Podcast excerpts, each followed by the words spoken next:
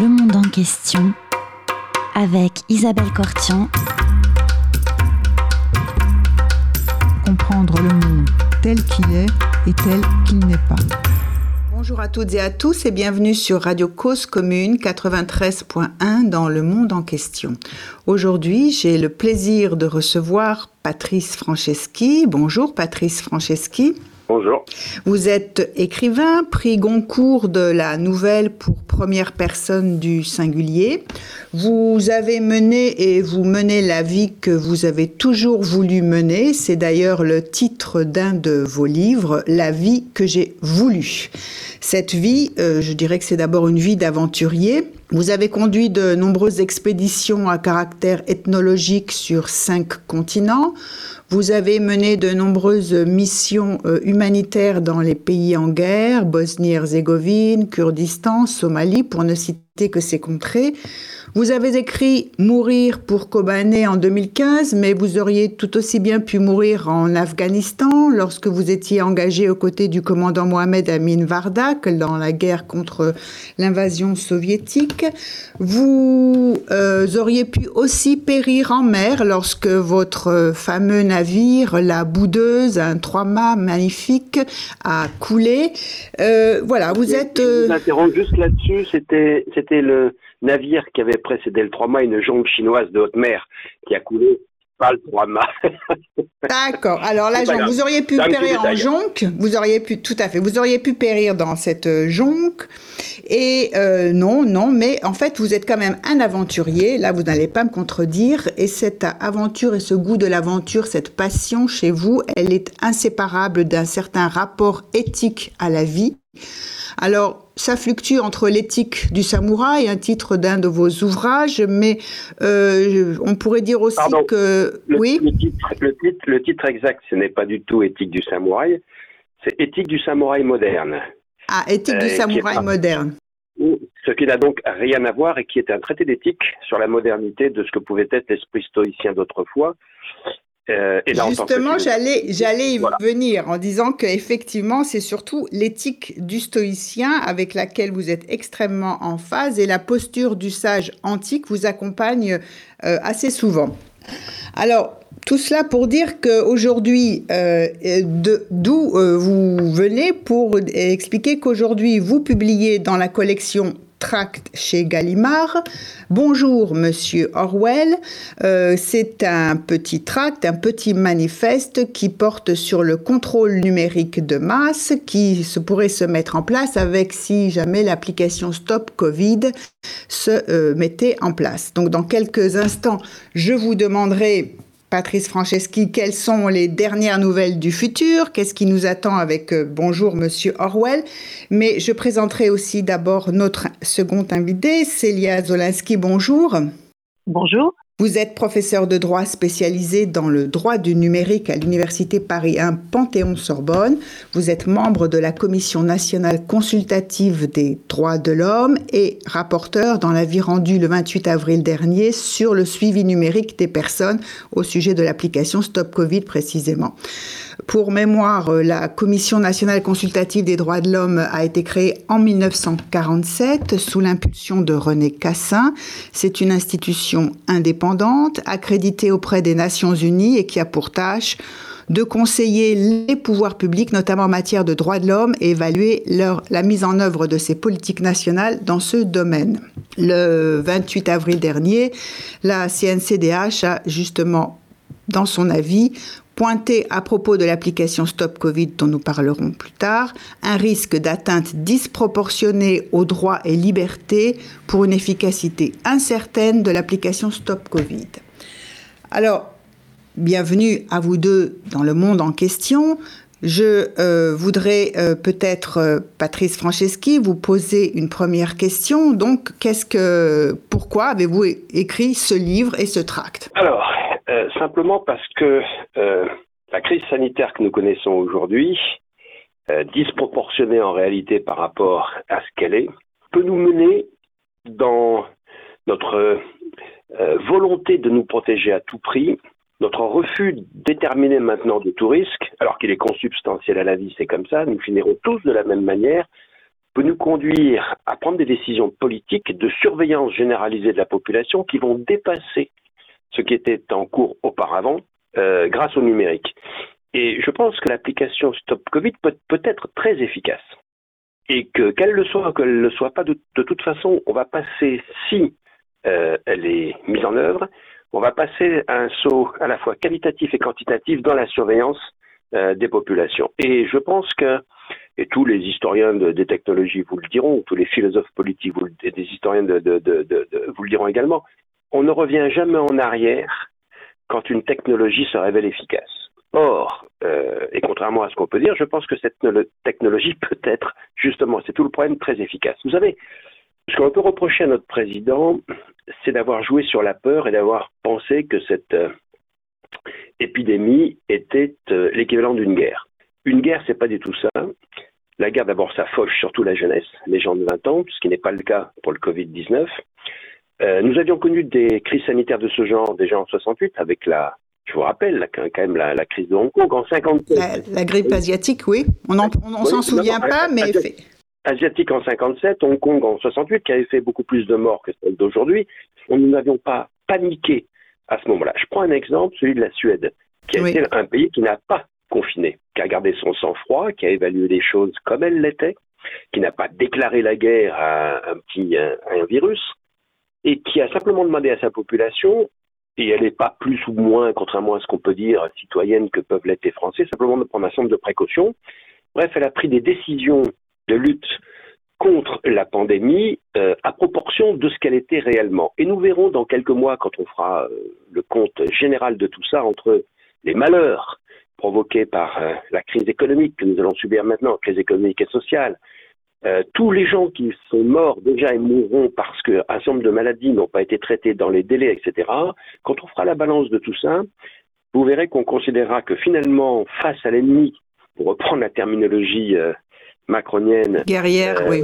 guerrière, nous avons pris des mesures tout à fait disproportionnées et que certains, évidemment, profitent de l'occasion pour faire passer des mesures de contrôle grâce au numérique euh, qui perdureront par la suite. Donc je pense qu'on est à un stade absolument fondamental de choix de nos libertés futures.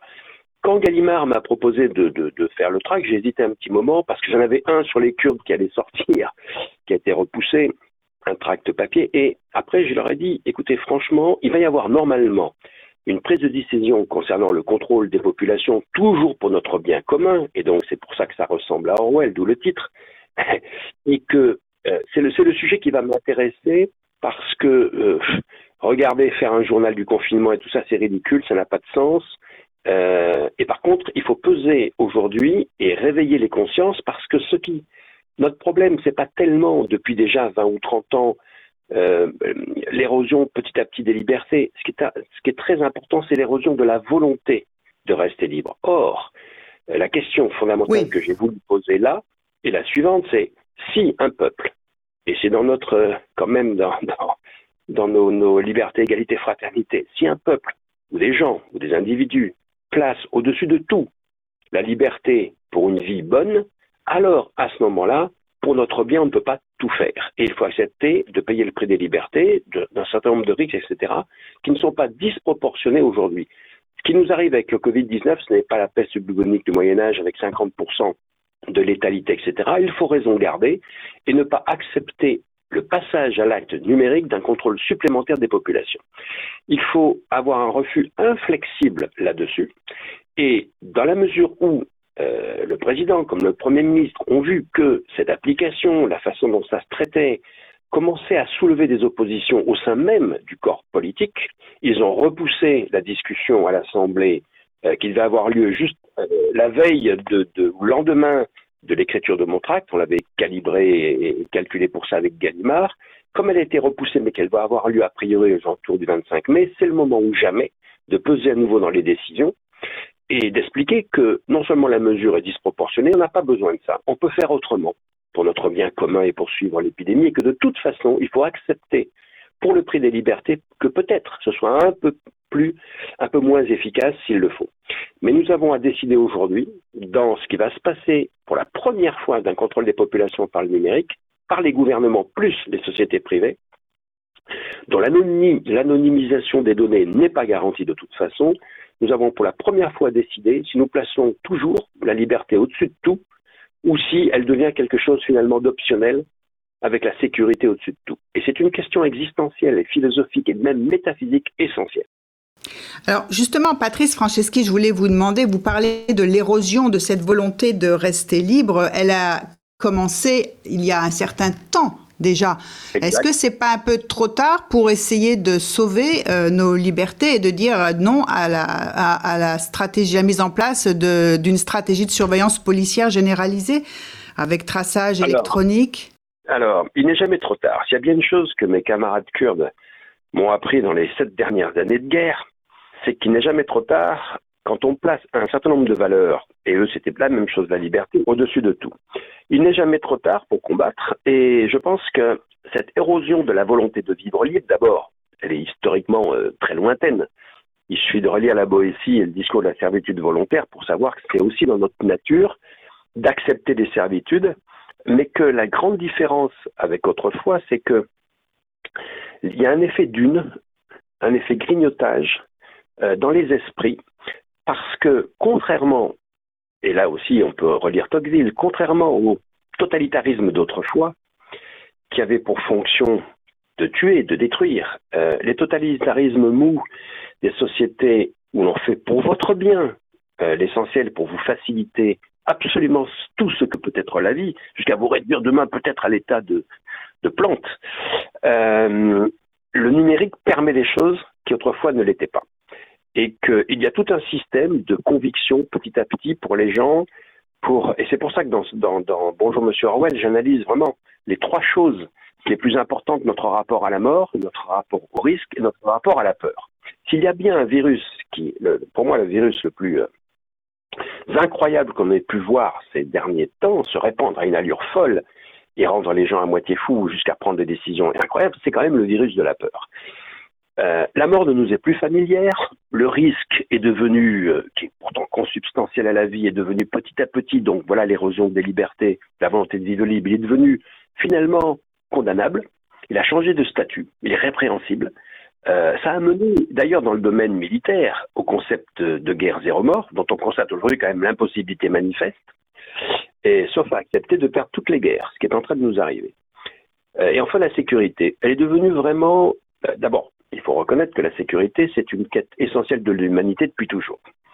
Sauf qu'elle était contrebalancée pendant très longtemps par l'idée de liberté, dans un rapport constant, quasiment de vases communicants, un peu plus de liberté, c'est un peu moins de sécurité et inversement. C'est assez intéressant à, avoir cette proportionnalité, mais que quand même jusqu'à présent, euh, disons les 30 dernières années, jusqu'à l'arrivée de l'ère numérique, la liberté prédominait. C'est parce que des gens considéraient que la liberté était supérieure à la sécurité qu'il y a eu en 40 la résistance française, ceux qui se sont battus. Euh, et c'est parce que certains plaçaient la sécurité au-dessus de la liberté qu'ils ont fait du marché noir ou qu'ils ont collaboré. C'est comme ça euh, dans la vie. Aujourd'hui, ce qui nous est donné dans les nouveaux totalitarismes qui s'installent progressivement et qui sont très pervers parce que c'est toujours pour notre bien, pour que nous allions mieux, notamment la santé, euh, leur danger, c'est effectivement de nous convaincre petit à petit que la vie bonne, c'est celle de la bonne santé, de la sécurité, et finalement de la constitution sociale d'une sorte de gigantesque termitière où on peut supposer chaque termite heureux, bien entendu. Et donc le danger de tout ça, c'est de perdre cette idée de base fondamentale. La première question, le premier questionnement qu'un homme doit se poser, au fond, qu'est-ce que je place comme valeur au-dessus de toutes? Laquelle donne sens à toutes les autres valeurs? Pour moi, personnellement, et je ne suis pas le seul, heureusement, c'est la liberté. Une vie sans liberté est une vie sans intérêt. Et si je cite Cicéron, à un moment donné, dans cette phrase de son traité des devoirs formidable, et qui termine ce, ce, tract euh, de crise chez Kalima, euh, de mémoire, c'est quand les circonstances et la nécessité l'exigent, nous devons entrer dans la mêlée et préférer la mort à la servitude. C'est évidemment une situation très stoïcienne, mais qui dit bien, comme les résistants français en 40, et d'autres, comme les Kurdes contre Daesh, que l'on place d'abord et avant tout la liberté, parce qu'une vie sans liberté n'est pas une vie bonne. Voilà. Euh, et ça, évidemment, ça a un prix. Évidemment, ça assure un peu plus d'insécurité. Mais franchement, c'est la question essentielle que l'on doit se poser aujourd'hui, que les gens, que les, députés, avant le 25 mai, euh, devront poser, à laquelle ils devront répondre, puisqu'il doit y avoir un vote. Ce que j'espère, et cette émission, j'espère, je le souhaite, euh, y participera, c'est que puisqu'il y a un débat à l'Assemblée, évidemment qu'il ait lieu, et puisqu'il y a un vote, que nos députés décident de voter contre cette application numérique, que nous n'entrions pas euh, pour des raisons de peur et de volonté de sécurité exacerbée et exagérée, que nous n'entrions pas dans quelque chose sur lequel nous ne reviendrons pas en arrière. Évidemment que Stop Covid n'est pas le seul problème euh, dont nous avons à faire face aujourd'hui. Il y a le problème de la reconnaissance faciale avec les caméras, etc. Mais en tout cas, cette question va se poser à l'Assemblée, elle participe du problème et il faut lui répondre de manière évidemment négative. Et comment euh, vous expliquez, oui, que progressivement euh, on oublie le prix, euh, enfin on, oublie, enfin la valeur de la liberté pour chacun de vivre libre et au profit d'une sécurité? Quand je discute de cela, par exemple, avec mes amis kurdes, avec lesquels, au cours des sept dernières années, j'ai vécu des moments euh, tout d'abord, avant l'époque de Kobané, très difficile, très dur, euh, eux, ils considéraient, euh, et j'avais écrit dans Mourir pour Kobané à un moment donné, c'était avant, en 2013 ou 2014, que je considérais que nous étions devenus, nous, des peuples effrayés, dirigés par des gens effrayés, et qu'évidemment, chez les Kurdes, c'était l'inverse. Ils considéraient que eux, ils se battaient pour leur liberté, entre autres, qui donnaient sens aux quatre piliers de leur combat qui étaient la démocratie, l'égalité homme-femme, la laïcité et le respect des minorités. La liberté, c'est la seule chose qui donne naissance. Ils étaient prêts à se battre, à souffrir et à mourir pour cela, simplement parce qu'ils n'avaient jamais connu ce qu'était la liberté. Et que nous, l'ayant toujours connu, en tout cas dans les générations d'aujourd'hui, nous nous savions même plus, nous ne savions même plus non seulement les combats que nos prédécesseurs avaient dû mener, mais nous ne savions même plus le goût que ça pouvait avoir d'être libre parce que c'est devenu quelque chose de commun pour lequel nous ne nous étions jamais battus et que nous risquions de perdre, d'après mes amis kurdes, justement à cause de ça. Nous, peut-être que nous finirions par ne plus nous battre pour cette liberté parce que nous ne savions même plus le goût qu'elle avait.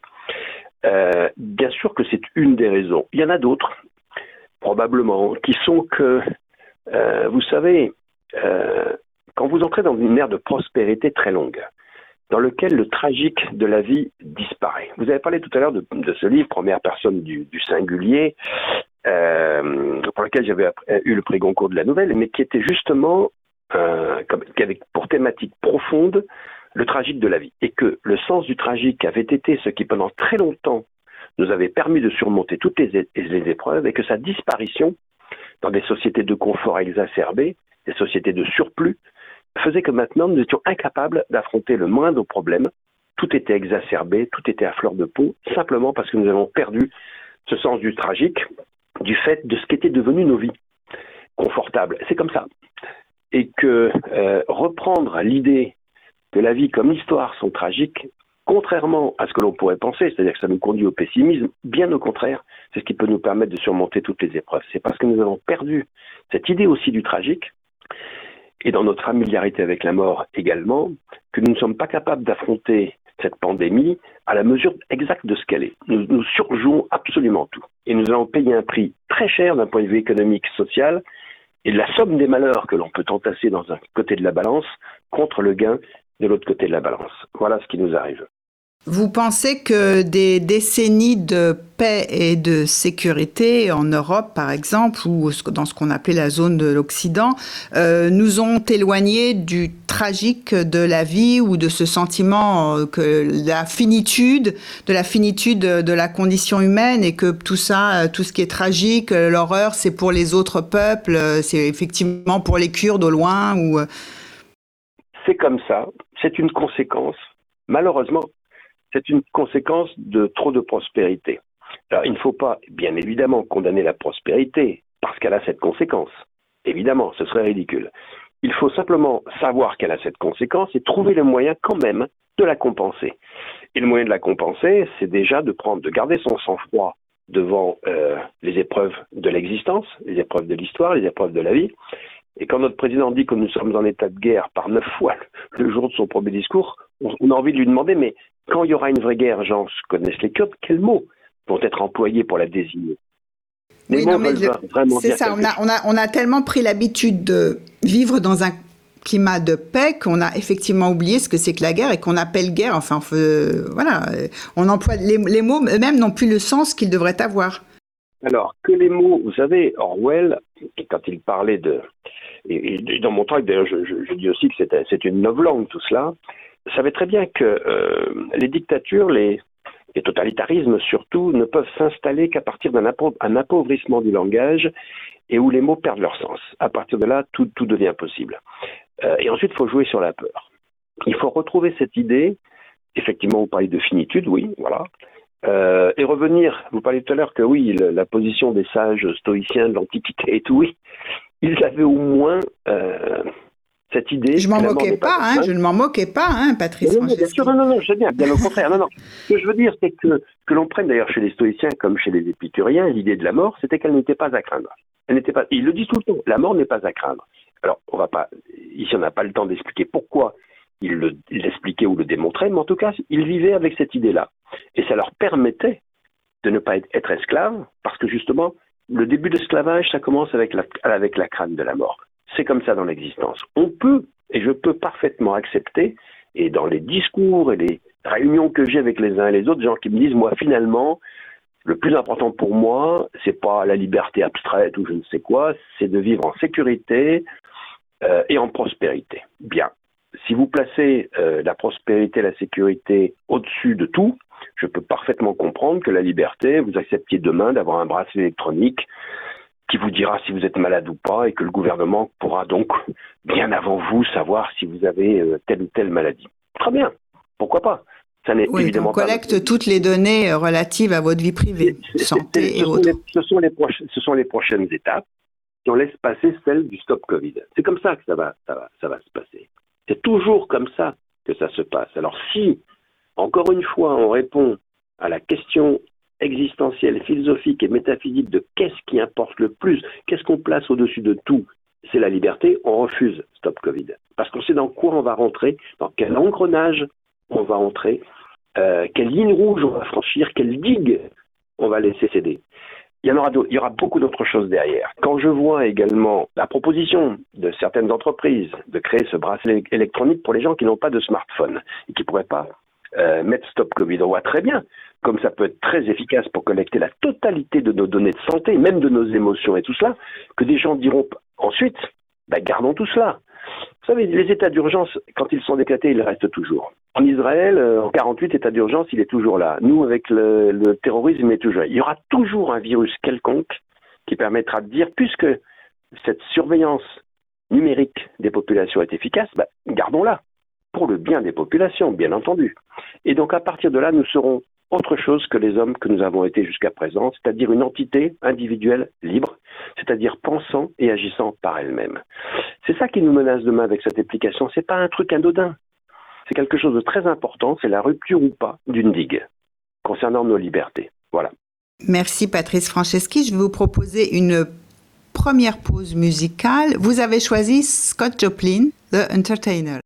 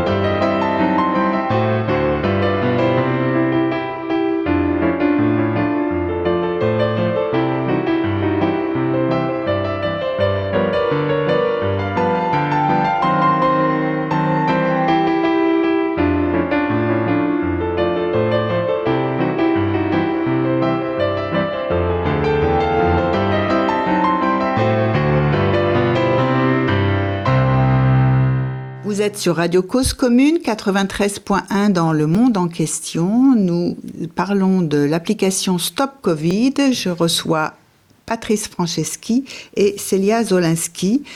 Célia Zolinski, euh, qu'est-ce que c'est que cette application Stop Covid dont on parle beaucoup mais dont on ne sait pas techniquement ce qu'elle est exactement? Est-ce que vous pouvez nous l'expliquer? Je rappelle aux auditeurs que vous êtes euh, professeur de droit spécialisé dans le droit du numérique et membre de la Commission nationale consultative des droits de l'homme qui a rendu un avis euh, très réservé, sinon négatif, à propos de cette application. L'application Stop Covid, elle est présentée par le gouvernement comme euh, l'un des instruments qui permettrait de gérer la crise sanitaire inédite que nous vivons actuellement et tout particulièrement euh, une des mesures pour accompagner euh, la période de, déconfinement et pour contenir les risques euh, de, que pourrait générer une deuxième vague de, de contamination. Alors voici rapidement le, fonctionnement de, de, cette application Stop Covid tel qu'il est décrit par le secrétaire d'État au numérique, Cédric O, sachant qu'il s'agit d'une mesure de tracing et non pas de, de tracking et qui repose sur la technologie Bluetooth. Donc, euh, deux personnes se croisent dans des conditions qui vont être définies, par exemple à moins de 2 mètres pendant plus de 5 minutes, et leurs deux téléphones euh, vont alors enregistrer le fait que leurs utilisateurs se sont croisés, et ce de manière anonyme en utilisant un identifiant sous la forme d'un code qui va être attribué au téléphone. Si ensuite l'une de ces deux personnes se déclare contaminée par le virus, l'autre personne qu'elle aura croisée auparavant va recevoir une notification qui l'invitera à prendre contact avec une équipe sanitaire et à réaliser un test pour déterminer si elle est également porteur du virus. Voici brièvement exposer euh, le, fonctionnement de l'application, euh, application qui, euh, comme vous le soulignez, appelle un certain nombre d'interrogations que la CNCDH a souhaité euh, mettre en évidence euh, dans le cadre de son avis rendu le, 28 avril dernier. Alors, en quoi cette application représente euh, des atteintes aux droits fondamentaux de la personne? Cette application, d'après l'avis rendu par la, la, CNCDH, pourrait soulever un certain nombre de risques, de risques d'atteinte disproportionnée aux, aux, droits et libertés fondamentaux. Et c'est pour ça que la CNCDH s'est autosaisie en urgence de la question et a rendu cet avis en plein euh, débat parlementaire sur la prorogation de l'état d'urgence sanitaire, débat qui, euh, vous le savez, n'a finalement pas été, euh, n'ont finalement pas porté sur le recours à l'application Stop Covid, puisque le débat a été reporté, reporté. à compte tenu des nombreuses incertitudes qui demeurent encore aujourd'hui. Alors, dans notre avis, nous avons souligné que cette mesure de suivi des contacts est susceptible de causer des atteintes transversales à ces libertés et, et droits fondamentaux, euh, bien sûr, il y a tout d'abord euh, des atteintes euh, pouvant concerner le droit à la protection des données personnelles. Et sur cette question, il est important de relever que le cadre légal qui a été réformé au niveau européen par le règlement général sur la protection des données prévoit tout à fait son application. Oui, le RGPD prévoit tout à fait son application en, en cas de circonstances exceptionnelles. Donc on peut prendre des mesures euh, sans remettre en cause ce cadre qui protège nos valeurs fondamentales européennes, mais c'est à la condition alors de respecter un certain nombre de prérequis, de conditions. Euh, la mesure, elle devra être adéquate, elle devra être nécessaire, proportionnée, autrement dit, cette mesure devrait être utile à gérer la crise sanitaire et être le moins intrusive possible c'est-à-dire qu'il va euh, s'agir de garantir à l'individu la plus grande maîtrise possible de ses données. Et cela, euh, la CNIL le rappelle euh, de façon récurrente au travers la voix de sa présidente depuis le début de la crise sanitaire. Alors le gouvernement, tout à fait conscient de, ce risque d'atteinte à la protection des données personnelles, a annoncé que la mesure de suivi qu'il souhaite mettre en œuvre apporterait plusieurs garanties. Tout d'abord, euh, l'acquisition volontaire de l'application, l'anonymat des données, l'absence de données de géolocalisation, la conservation des données dans le téléphone ou encore, euh, il annonce que l'application sera en open source pour que chacun puisse y accéder et, l'analyser. La CNIL a déjà eu à se prononcer sur euh, ce projet du gouvernement. Elle a rendu une délibération le 24 avril dernier Mais il faut souligner qu'elle elle appelle dans cette délibération le gouvernement à une grande prudence et si le débat se prolonge, la CNIL sera saisie de nouveau de la question une fois que nous aurons plus d'informations sur euh, le déploiement, le projet de déploiement de l'application. Alors quoi qu'il en soit, la CNCDH euh, souhaite souligner dans son avis euh, du, 28 avril que la conformité à cette réglementation sur la protection des données n'équivaut pas à elle seule à respecter les droits et libertés fondamentaux. Oui, alors ça c'est très important. voilà. oui, oui c'est un, un, point essentiel puisque au-delà euh, des atteintes possibles à la protection des données à caractère personnel, euh, il pourrait y avoir également euh, des atteintes à d'autres droits fondamentaux et libertés individuelles, mais également collectifs. Par exemple, la protection de la vie privée. Ou encore, ah oui, parce qu'il s'agit quand même de collecter des nouvelles. il s'agit quand même là de collecter des nouvelles qui concernent votre santé. Hein. Tout à fait. Et puis, euh, on pourrait également euh, redouter qu'une personne euh, qui craint d'être surveillée restreint sa capacité à s'exprimer, restreint sa capacité à agir librement. il pourrait y avoir également un risque de discrimination et de suspicion à l'égard des personnes susceptibles d'être contaminées.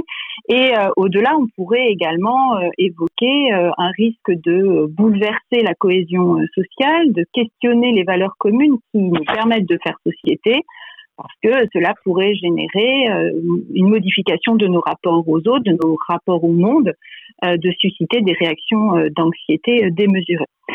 Euh, et tout cela euh, nous semble être des sujets de préoccupation majeure pour notre société démocratique. Donc voici les réserves euh, d'ordre général que la CNCDH a mis en, exergue dans, son avis. Très bien, mais ce consentement libre et éclairé dont il est question quand on nous présente l'application de Stop Covid, vous en pensez quoi? C'est en effet l'un des points euh, d'interrogation euh, essentiels euh, que pose l'application Stop Covid. Il s'agit bien, cela est évoqué et affirmé par le gouvernement d'une mesure volontaire. La mesure obligatoire n'est pas encore envisagée par le n'est pas envisagée par le gouvernement. et cette mesure volontaire suppose alors que l'utilisateur accepte de télécharger et d'utiliser l'application tout au long de ses déplacements. Mais pour cela, le, droit des données à caractère personnel, donc le RGPD, impose que le consentement donné par la personne soit libre et éclairé. Et c'est sur ce point qu'on peut avoir des doutes euh, en ce qui concerne la réalité d'un tel consentement. Euh, par exemple, euh, s'agissant du consentement éclairé, pour que le consentement soit réellement éclairé, cela supposerait au préalable de communiquer toutes les informations et de façon précise aux individus avant le téléchargement de l'application. Alors pour le moment, nous ne disposons pas assez d'éléments sur ce point pour savoir si euh, cette condition serait remplie. Mais ce n'est pas euh, euh, le seul point, puisque pour que le consentement soit éclairé, il faut encore que chaque personne qui souhaite adhérer à la mesure de suivi volontaire soit en capacité de comprendre ces informations, ces informations techniques, mais également toutes les implications de l'adhésion à une mesure de suivi. Donc cela supposerait de renforcer l'éducation de tous à ces enjeux, des plus jeunes, mais également des plus âgés, et ce, tout au long de la vie. Donc cela, c'est la condition pour que le consentement soit éclairé. Pour que le consentement soit libre, cela signifie, euh, et cela la présidente de la CNIL le rappelle euh, fréquemment et c'est confirmé par la délibération de la CNIL du 24 avril, cela signifie que le refus de consentir ne doit pas exposer la personne à des conséquences négatives.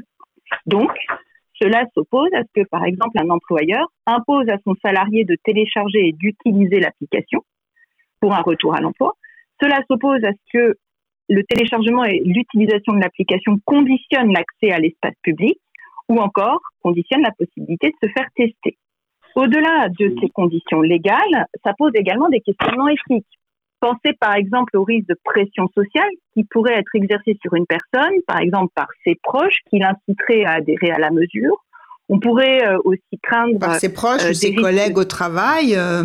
Ses collègues, exercer également un risque de stigmatisation sociale de tout individu qui refuserait d'y avoir recours, qui refuserait en quelque sorte d'être un citoyen responsable.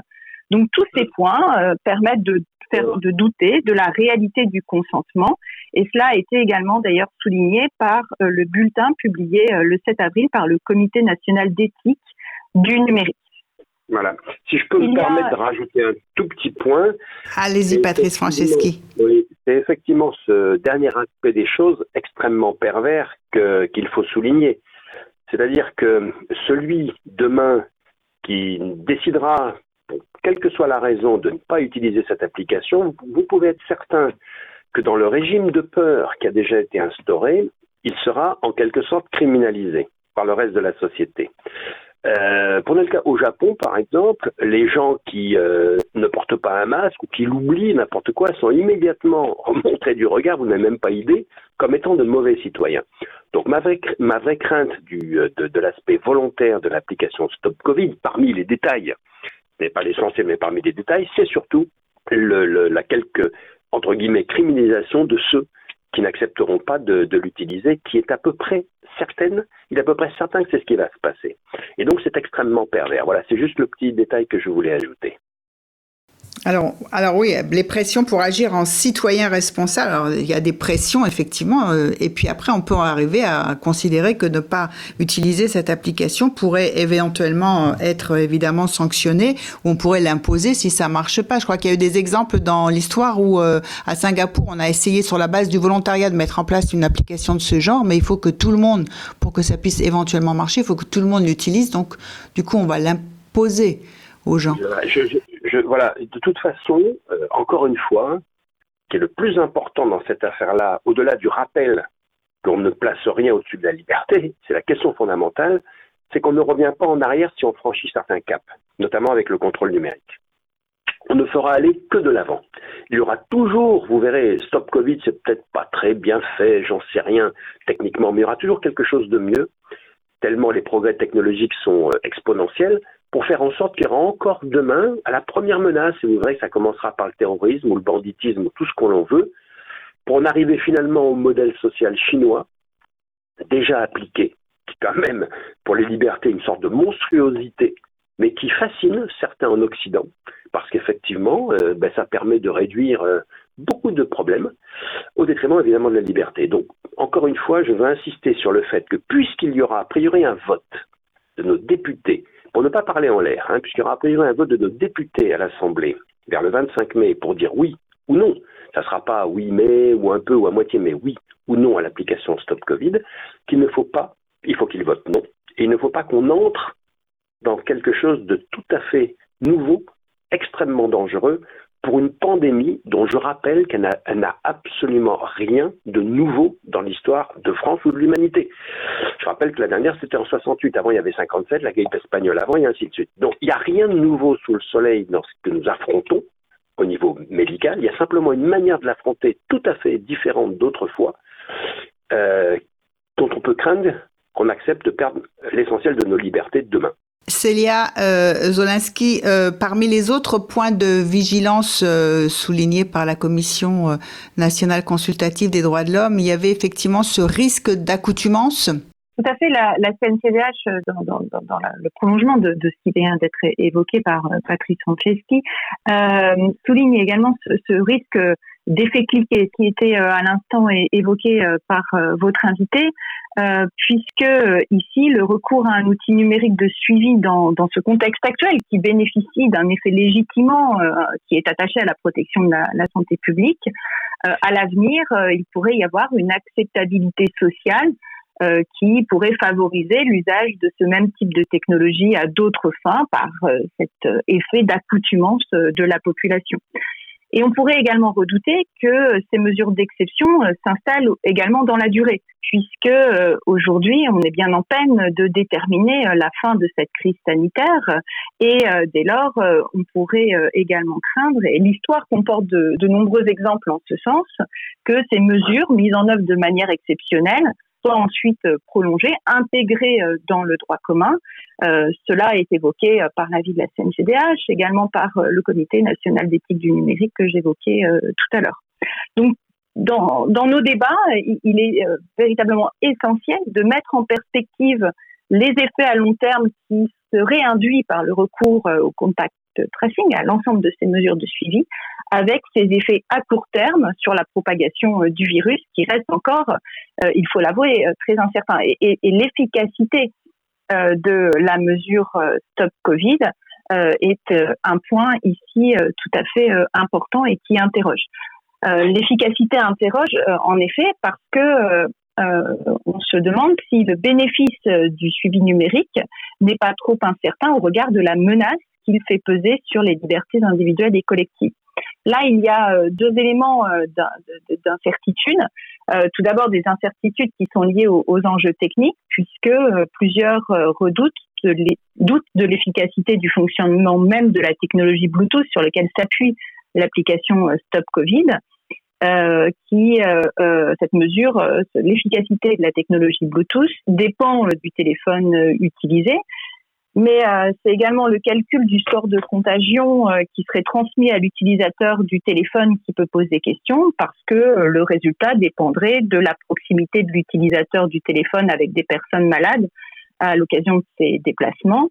Et en l'état actuel, on constate que cette évaluation peut être très approximative puisqu'il y a un risque d'être, euh, ce risque d'être contaminé va varier, par exemple en fonction que les personnes croisées euh, portaient ou non un masque, ou encore si la distance qui sera paramétrée, si elle est d'un mètre ou deux, euh, ne euh, euh, permettra pas un calcul fin, par exemple en cas de tout importante d'une personne qui ne portait pas de masque, ou encore si on se trouve dans un environnement qui est fermé ou ouvert, les résultats seront tout à fait ici variables. Et ça, la technologie Bluetooth ne permet pas encore de tenir compte de ces éléments de, contexte.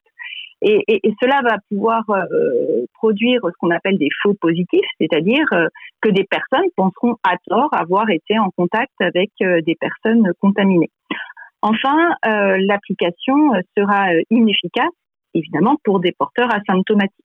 Donc on comprend bien ici que la solution numérique présente d'importantes limites. En, en, somme, la solution numérique n'a pas euh, d'effet magique en quelque sorte. Et puis à ces incertitudes euh, d'ordre technique, il y a aussi des incertitudes qui concernent les enjeux sociétaux.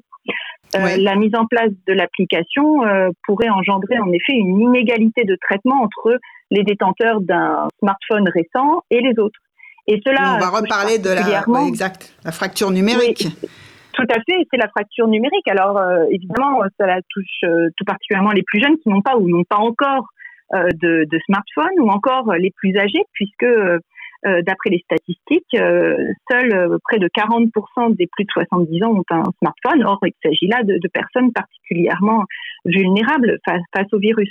Et puis, on pense encore aux personnes marginalisées qui n'ont pas ces smartphones assez récents pour permettre de, de, faire tourner l'application. Et cette inégalité, elle est injusticiable au regard de l'objectif de, protection de, santé publique qui est poursuivi euh, ici, parce que, en particulier, elle concerne les personnes les plus vulnérables face à la maladie c'est bien euh, la préoccupation euh, de la CNCDH et d'ailleurs elle est aussi partagée par la CNIL. Je voudrais qu'on revienne et peut-être euh, vous réagissiez tous les deux, vous professeur de droit Célia Zolinski et, vous Patrice Franceschi, on a observé, y compris donc dans l'histoire en France, que effectivement à chaque fois qu'il y avait à la faveur d'un état d'exception ou de circonstances exceptionnelles, on faisait certaines entorses au droit, ensuite ça se généralisait, ça rentrait dans le droit commun.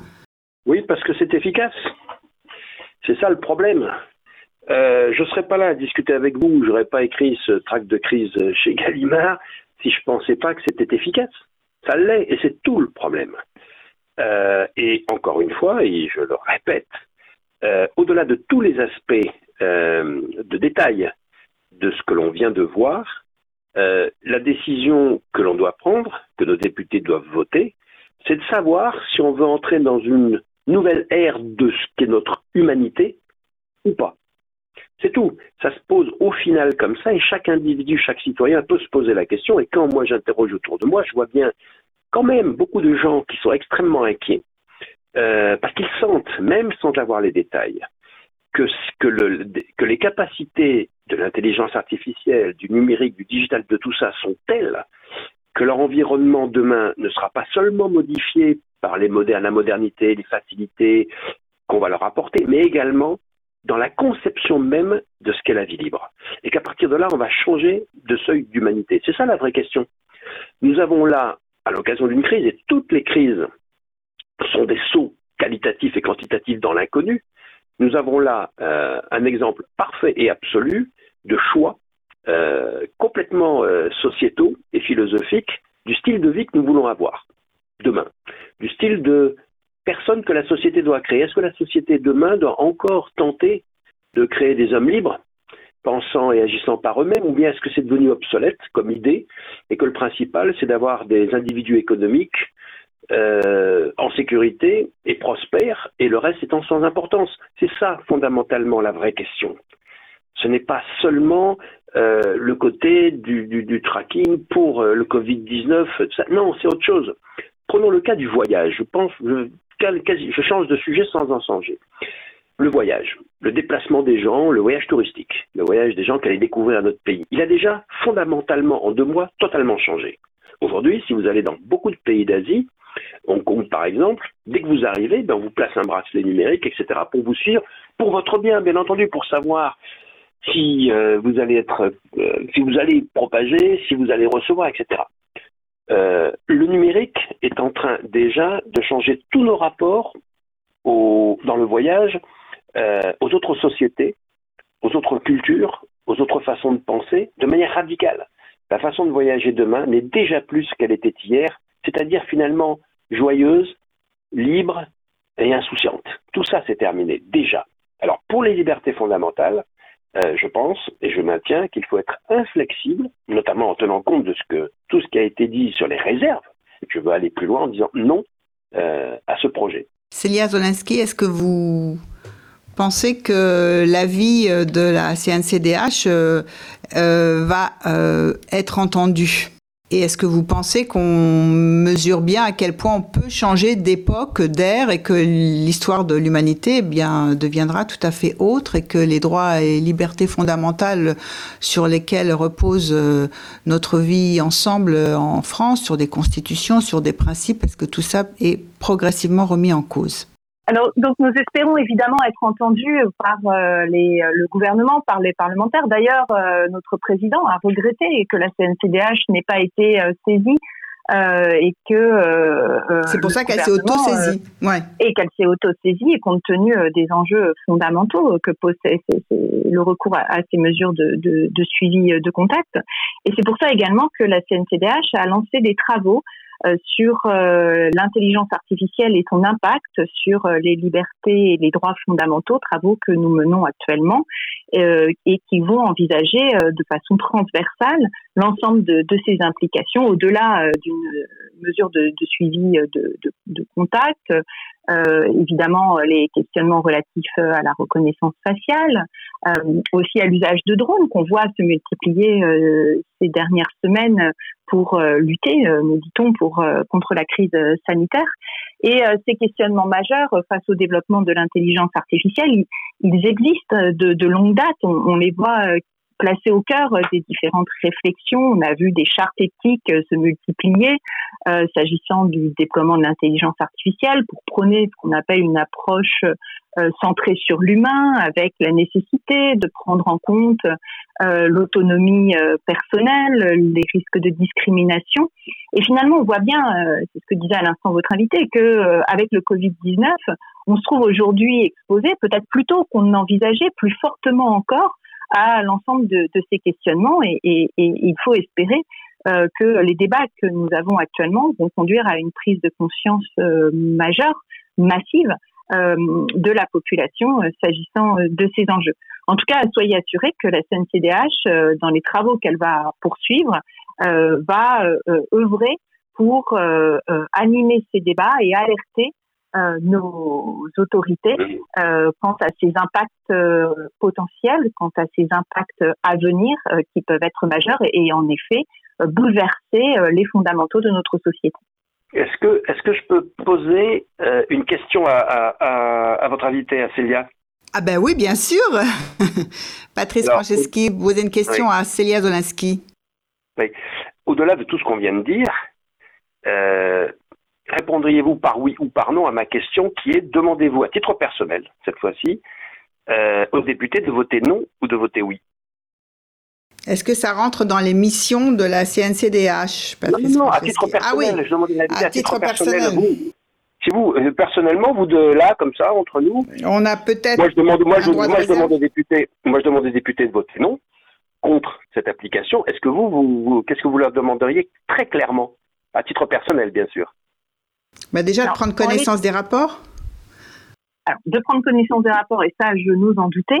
Euh, compte tenu euh, des informations dont nous disposons, compte tenu des réserves que euh, je partage, euh, parce que j'étais co-rapporteur de cet avis, tenant à l'efficacité, tenant à la réalité du consentement, tenant également aux risques relatifs à l'identification des personnes, même s'il y a des mesures d'anonymisation. D'ailleurs, je vous renvoie sur ces points à un, site qui s'appelle Risque Traçage, animé par des collègues informaticiens euh, et juristes qui euh, pointent ces, différents éléments. Euh, cela me semble susciter des, des, questions trop importantes pour que l'on puisse euh, admettre le le principe même du euh, recours à ces euh, mesures, euh, à cette mesure de suivi. et puis, il me semble également que le débat démocratique est, essentiel, qu'il faut prendre le temps de le mener, et que dans l'urgence, même si évidemment les, conditions de la crise sanitaire sont favorables à, à, ce, à, ce, type de questionnement, que euh, je ne suis pas sûre que, que le, le, débat soit mené euh, suffisamment sereinement pour euh, prendre des mesures qui, comme vous l'évoquiez, euh, Patrice Franceschi, vont avoir des incidences majeures sur l'avenir de notre société. Donc, non. Pardonnez-moi de vous avoir un... clair. Bah, votre réponse, c'est non alors. je, je, je, demanderai à ne pas recourir en l'état à cette mesure de suivi. Bon, ben c'est très bien. Je voulais juste avoir, sans, sans, sans vouloir vous pousser dans vos retranchements, évidemment, mais à titre très personnel dans une discussion comme cela, et vu la gravité des faits, je pense qu'il faut être très très clair et dire oui ou non, euh, de manière euh, de telle sorte que les auditeurs, les gens qui nous entendent, ou parfois dans les cénacles privés ou quoi, euh, on n'apparaisse pas comme effectivement après avoir dit beaucoup de choses, être un peu trop prudent dans les décisions politiques qu'il faudra prendre demain. Voilà. En tout cas, merci d'avoir de, répondu euh, clairement à cela, à titre personnel, bien sûr. Bien sûr. Et, et, vous, vous disiez qu'il ne fallait pas être trop prudent. Moi, je dirais il faut être extrêmement prudent. Non, non, mais je veux dire, pas prudent dans la décision, extrêmement prudent pour ça. Oui, oui bien sûr, non, on est d'accord. J'entends bien, j'entends bien. Bon, alors, euh, je vous propose une pause musicale et nous allons entendre Jeanne Moreau chanter Le tourbillon. Elle avait des bagues à chaque doigt, des tas de bracelets autour des poignets, et puis elle chantait avec une voix qui cite au manjola. Elle avait des yeux, des yeux d'opale qui me fascinaient, qui me fascinaient. Il y avait l'ovale de son visage pâle, de femme fatale qui me fut fatale, de femme fatale qui me fut fatale. On s'est connu, on s'est reconnu, on s'est perdu de vue, on s'est perdu de vue, on s'est retrouvé, on s'est réchauffé, puis on s'est séparé. Chacun pour soi est reparti dans le tourbillon de la vie. Je l'ai revu un soir, aïe aïe aïe, ça fait déjà un femme bail, ça fait déjà un femme bail. Au son des banjos, je l'ai reconnu, ce curieux sourire qui m'avait tant plu, sa voix si fatale, son beau visage pâle, mais mûr plus que jamais. Je me suis saoulée en l'écoutant, l'alcool fait oublier le temps. Je me suis réveillée en sentant des baisers sur mon front brûlant, des baisers sur mon front brûlant. On s'est connu, on s'est reconnu, on s'est perdu de vue, on s'est perdu de vue, on s'est retrouvé, on s'est séparé, puis on s'est réchauffé. Chacun pour soi est reparti dans le tourbillon de la vie. Je l'ai revue un soir, ah là là, elle est retombée dans mes bras, elle est retombée dans mes bras. Quand on s'est connu, quand on s'est reconnu, pourquoi se perdre de vue, se reperdre de vue Quand on s'est retrouvé, quand on s'est réchauffé, pourquoi se séparer? Alors tous deux, on est repartis dans le tourbillon de la vie. On a continué à tourner, tous les deux enlacés, tous les deux enlacés, tous les deux enlacés. Vous êtes sur Radio Cause Commune 93.1. Vous venez d'entendre Jeanne Moreau chanter Le tourbillon de la vie. Et nous sommes en train de discuter avec Célia Zolinski et Patrice Franceschi à propos de l'application Stop Covid. Célia Zolinski, vous devez nous quitter pour une prochaine réunion bientôt. Est-ce que je voudrais d'abord vous remercier de votre participation et de la façon dont vous avez enrichi le débat, en espérant que tout le monde pourra avoir l'occasion de consulter cet avis et qu'on va avoir un maximum d'écho sur cet avis rendu et que dans la suite des choses, ces avis seront considérés. Patrice Frochinski, vous vouliez dire quelque chose? Oui, ben, je voulais remercier Célia de, ces échanges fructueux, et notamment de tout ce qu'elle a dit. Voilà, merci et d'avoir trouvé tous ces points de convergence. Au revoir Célia Zolinski, merci beaucoup, au revoir. Patrice Franceschi, euh, si euh, on continue par rapport à votre manifeste, vous parlez beaucoup de ces faits figures euh, de Caton.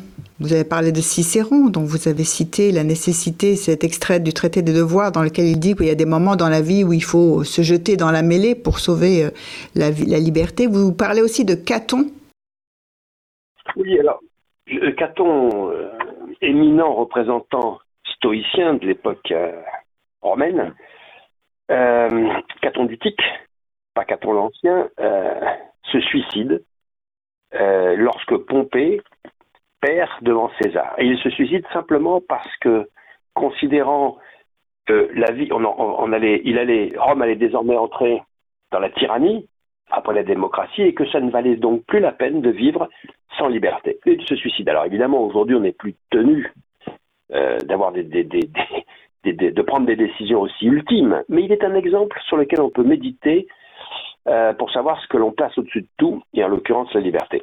Donc, la, figure de Caton était intéressante dans, dans, dans le manifeste Bonjour Monsieur Orwell chez Gallimard, simplement parce que elle montre qu'à une époque, il n'y avait pas d'hésitation dans notre civilisation, à la naissance de notre civilisation, il n'y avait pas d'hésitation à placer la liberté au-dessus de tout.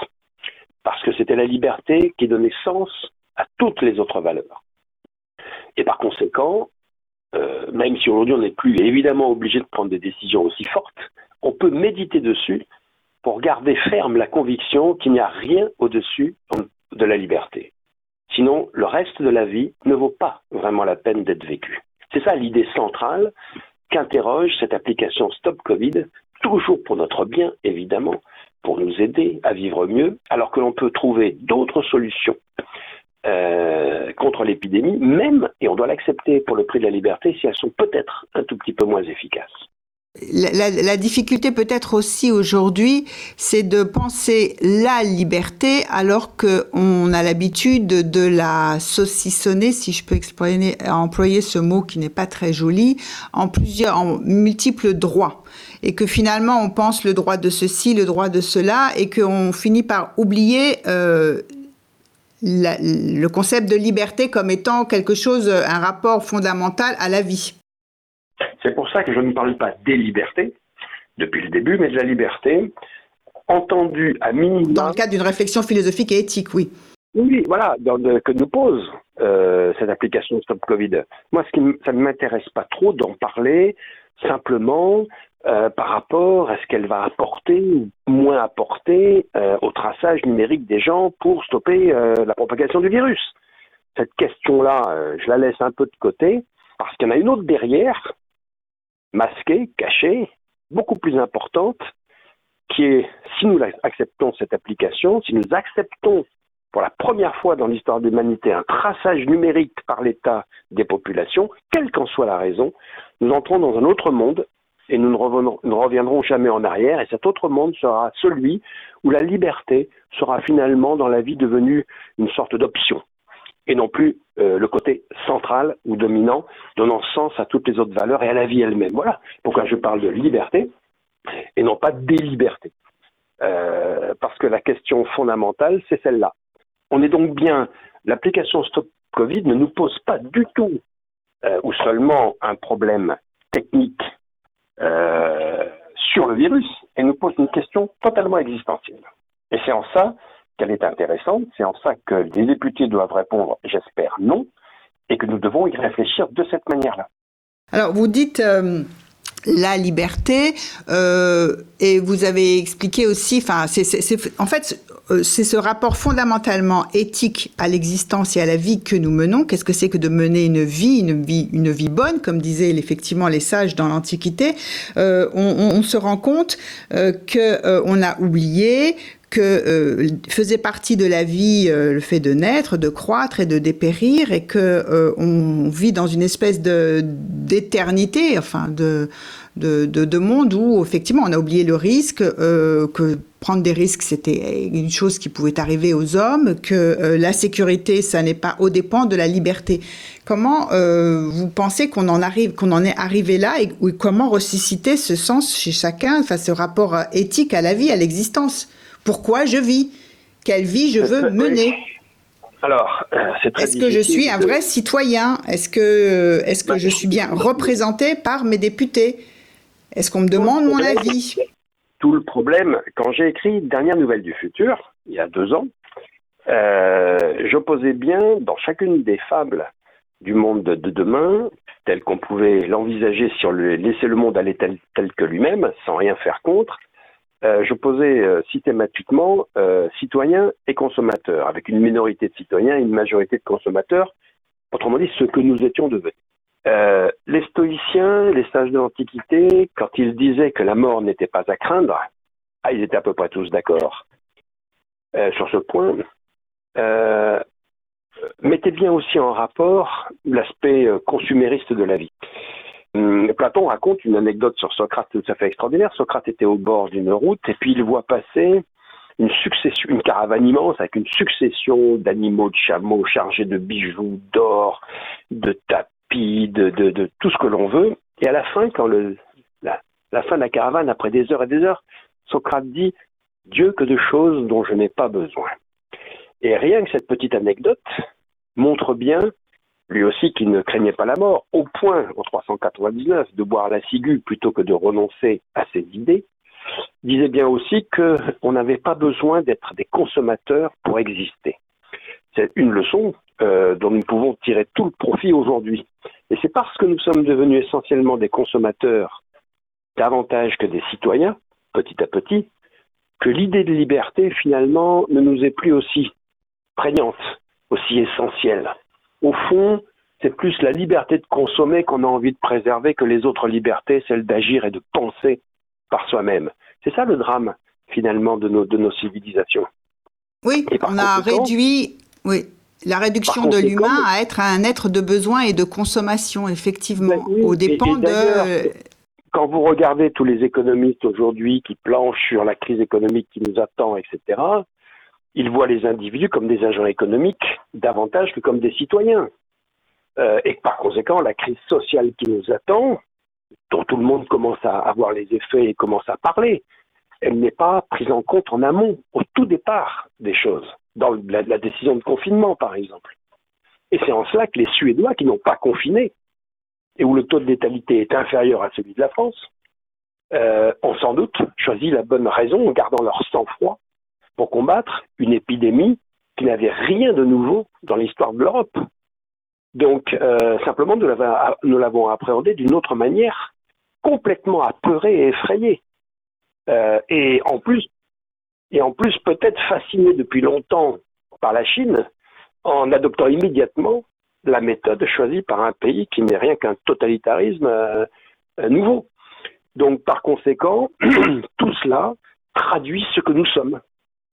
Et euh, ça met en perspective, d'un seul coup, c'est la, fonction d'ailleurs, et l'effet de toutes les crises, ça dit d'un seul coup ce que nous sommes vraiment par la façon dont nous abordons une tragédie. Eh bien, nous sommes un peuple effrayé dirigé par des gens effrayés, c'est comme ça, tout simplement parce que la liberté n'est plus finalement au fondement de, de ce que nous voulons défendre. La plupart, moi, de ce que j'ai connu dans mon histoire personnelle, des gens je dirais pas fou de liberté, mais quasiment en tout cas qui étaient prêts à se battre, à souffrir et à mourir pour vivre libre, les Afghans, les Kurdes, etc. Parce qu'ils étaient dos au mur, ouais. Mhm. Ils étaient l'inverse de gens effrayés. Ils étaient des gens galvanisés. Des gens, même dans les tragédies, heureux parce qu'ils savaient pourquoi ils vivaient et se battaient.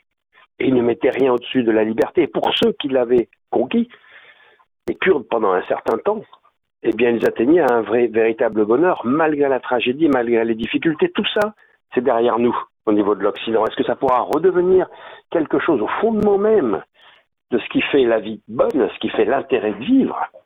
Je n'en sais rien. Mais en tout cas, d'un point de vue existentiel de ce que nous deviendrons demain, l'heure est grave.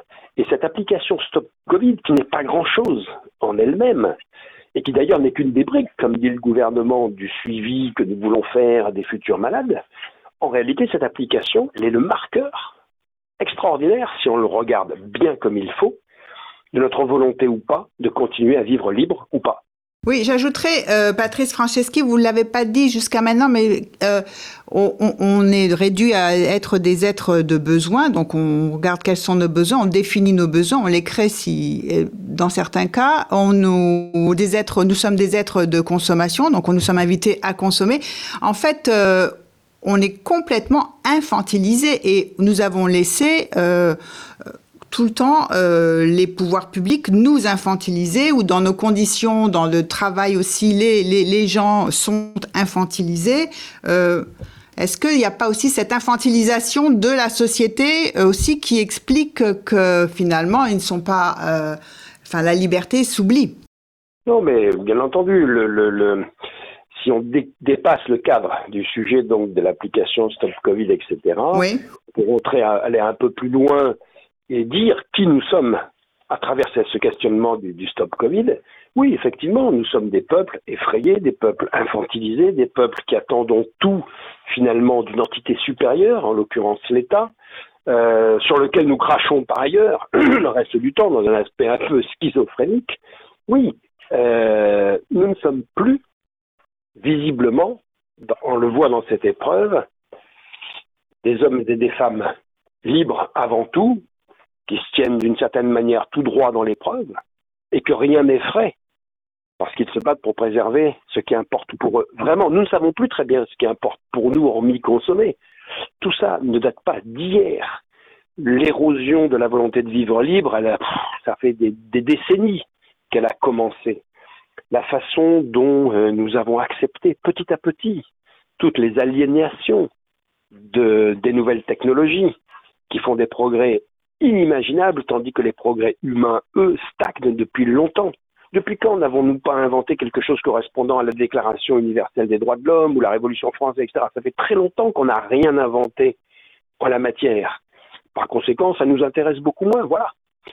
Et nous acceptons toutes les infantilisations de la modernité, où finalement se lutte depuis au moins 30 ou 40 ans en permanence l'esprit de commodité contre l'esprit de liberté. La liberté, c'est quelque chose qui coûte cher. C'est quelque chose qui n'est pas commode, justement. C'est quelque chose pour lequel il faut se battre tous les jours. Alors que la commodité que la modernité nous offre, quelque chose qui est sur notre pente naturelle de facilité. Et ça fait longtemps que nous ne voulons plus payer le prix quotidien de vivre libre. Et là, il faut rappeler, puisque ça date d'il y a très longtemps, que déjà, Monsieur de La Fontaine, avec la fable du loup et du chien que je connais par cœur et que j'ai apprise à mes enfants, déjà opposait le loup maigre qui court libre et le chien gras qui a un collier. Et donc cette idée que la liberté est supérieure à tout ou que simplement la prospérité est supérieure à tout le reste est quelque chose qui date d'il y a très longtemps. L'homme a toujours été tiraillé entre ces deux éléments. Il a parfois donné euh, raison à l'un, parfois à l'autre. Nous sommes en train de donner raison à la prospérité, la sécurité sur la liberté en ce moment. Mais il n'est jamais trop tard pour se réveiller, bien évidemment. Eh bien, sur ces propos, prospérité quand même, je ne sais pas si c'est la prospérité qui nous attend demain, mais en plus, pas de prospérité et pas de liberté, c'est vraiment ah, une question qui on, doit nous mobiliser. En général, quand on se bat plus pour la liberté, on perd tout le reste.